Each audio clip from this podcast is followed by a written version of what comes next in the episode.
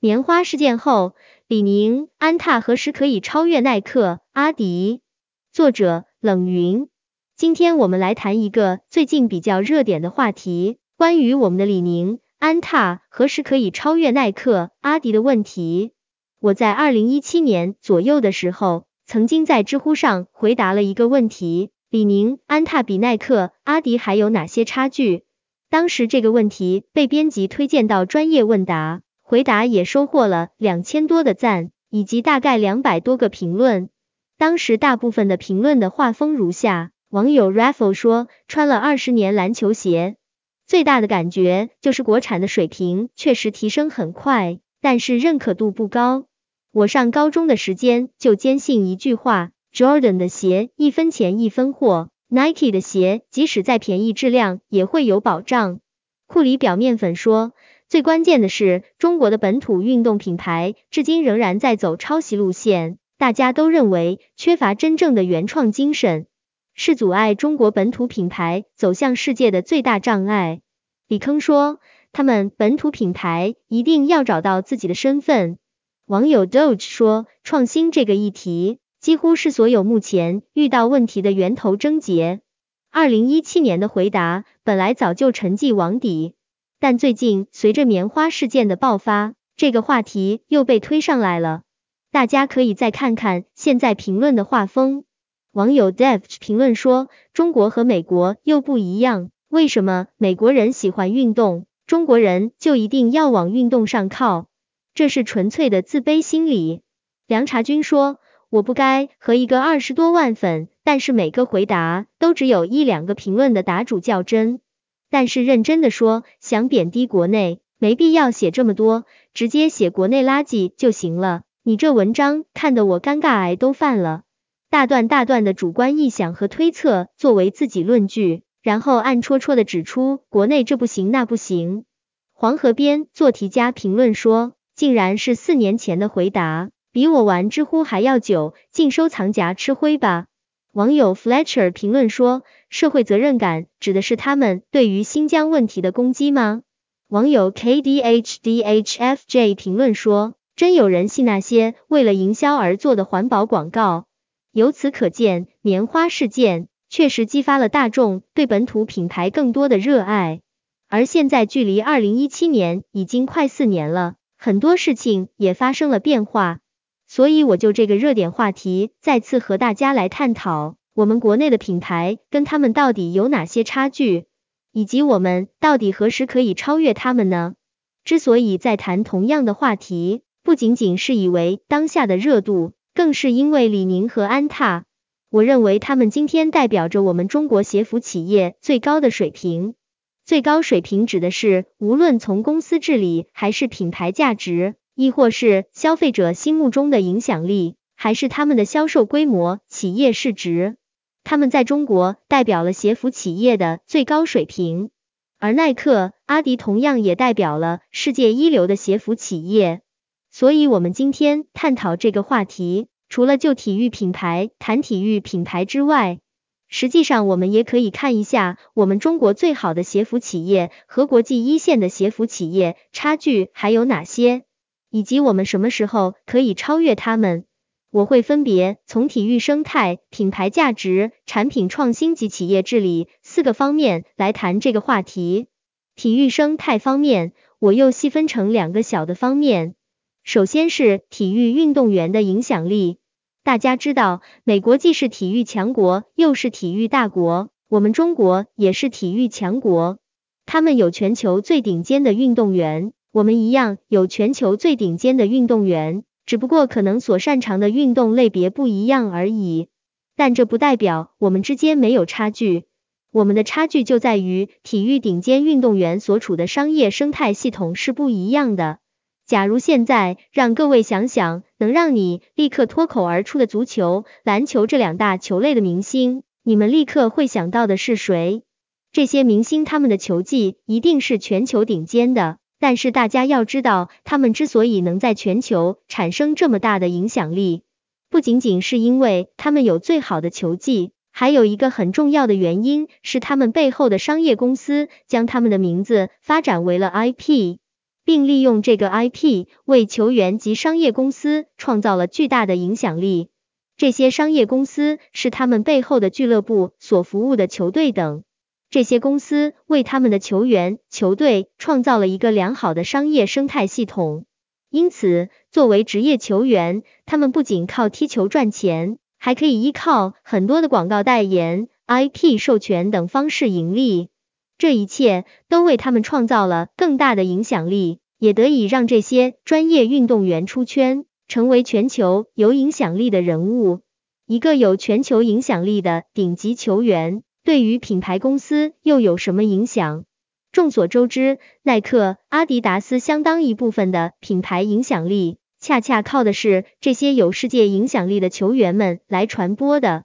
我们中国也有全球顶尖的运动员，但环顾其周围的商业生态系统，我们几乎没有什么运动员的商业 IP 价值被开发的很好。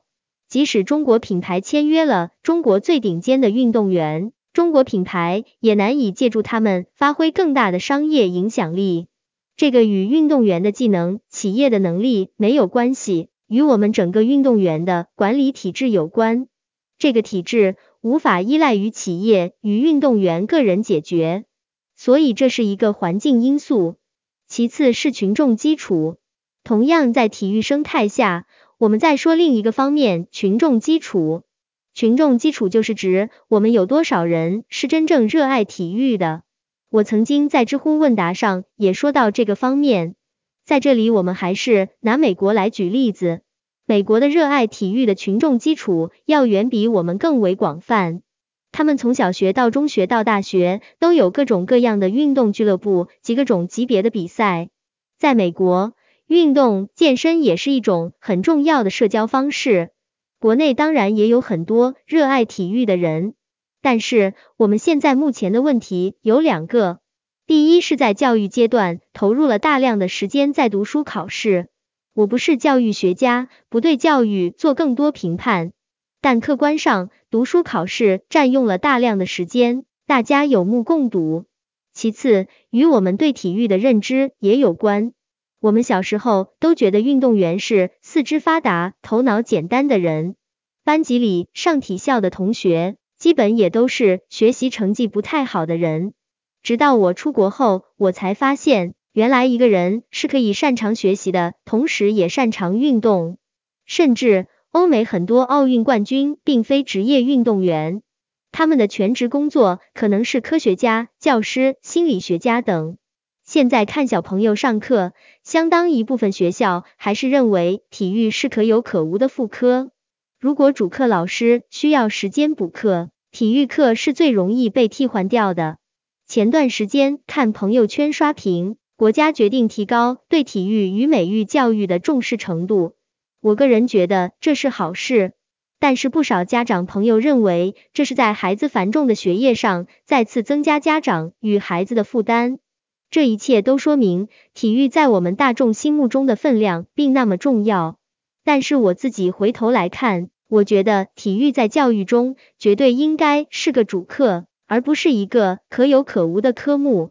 几个原因：其一，大家进入社会开始工作以后都知道，无论行业，大多数人的工作强度都非常高，职场上要拼的不仅仅只有脑力，更重要的还是拼体力。我曾遇到数个青年人，虽然很喜欢工作，可是因为体力不支，不得不离开自己喜爱的岗位。其二，体育不仅仅让你身体变得强壮，也会让你的意志力变得更加坚强。热爱体育的人，通常团队精神也比较强。这些精神上的锻炼，对无论是职场还是个人生命成长，都有极大的意义。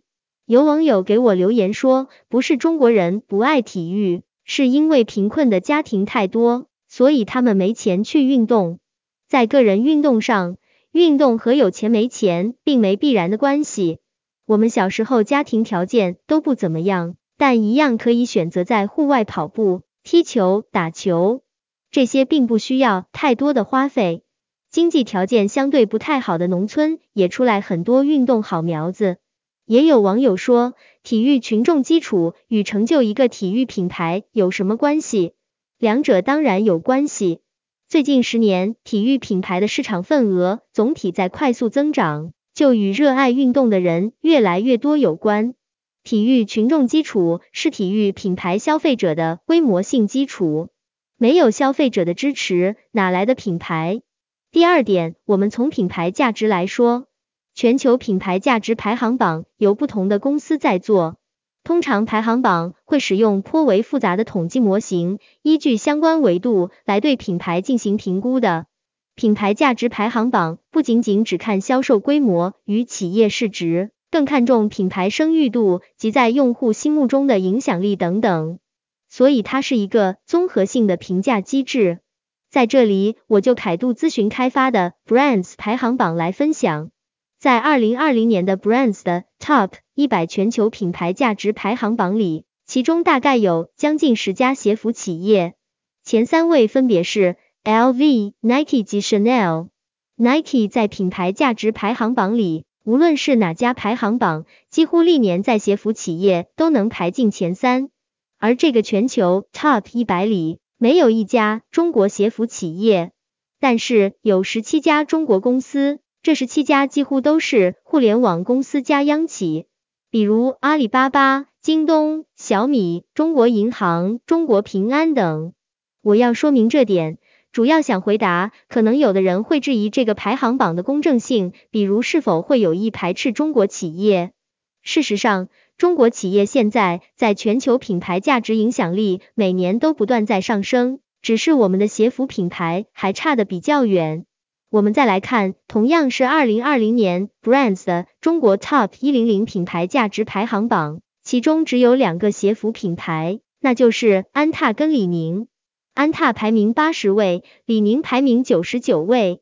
所以从品牌价值来说，我们的鞋服品牌还有很大的差距。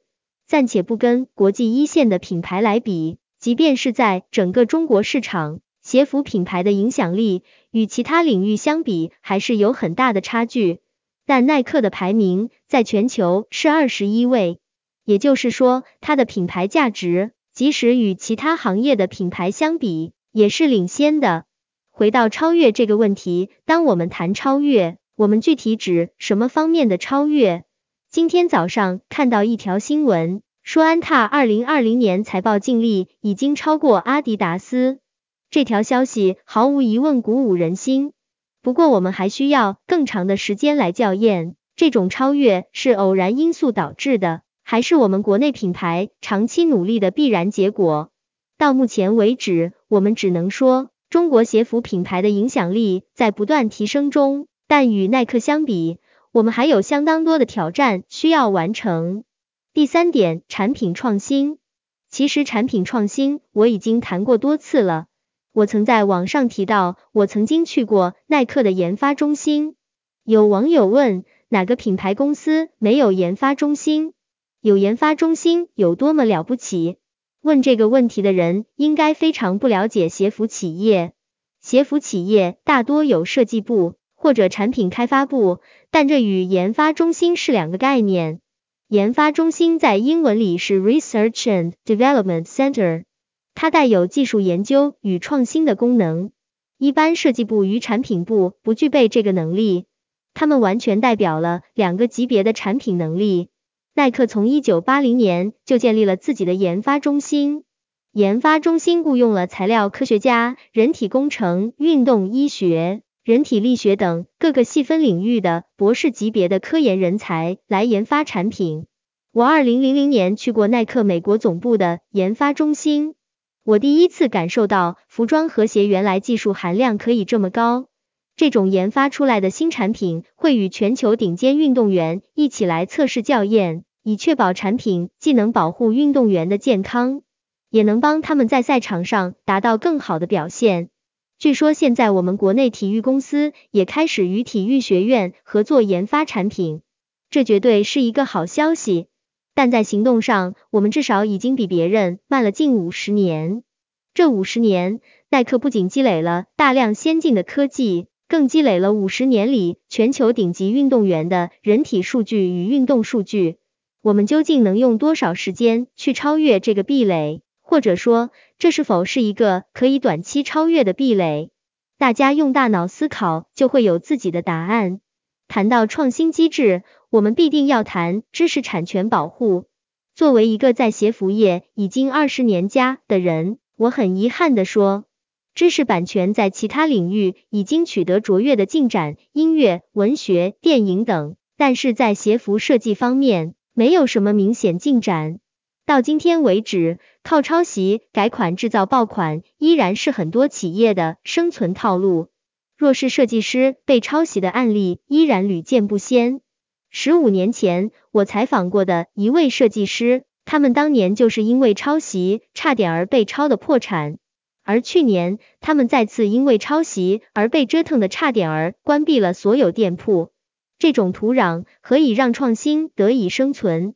当然，带有科技含量的体育产品会不一样些，它可能不是那么容易被模仿。但是从大生态环境来看，产品创新机制的成熟与否，还是取决于土壤环境。如果土壤不好，就很难培养出真正的创新人才。即便有创新人才，他们对创新的热情也会被市场打磨殆尽。因此，产品创新机制的发展还需要社会和法律的支持。第四点就是企业治理能力。李宁跟安踏之所以能够登顶中国鞋服企业，也因为他们的企业治理。比如李宁公司，一九九零年代，李宁还是一家家族企业，但从二零零零年之后，他们就在不断进行职业化的变革，去除家族裙带关系，直到今天，李宁是我所知道的中国鞋服公司里真正意义上实行职业经理人管理制的公司。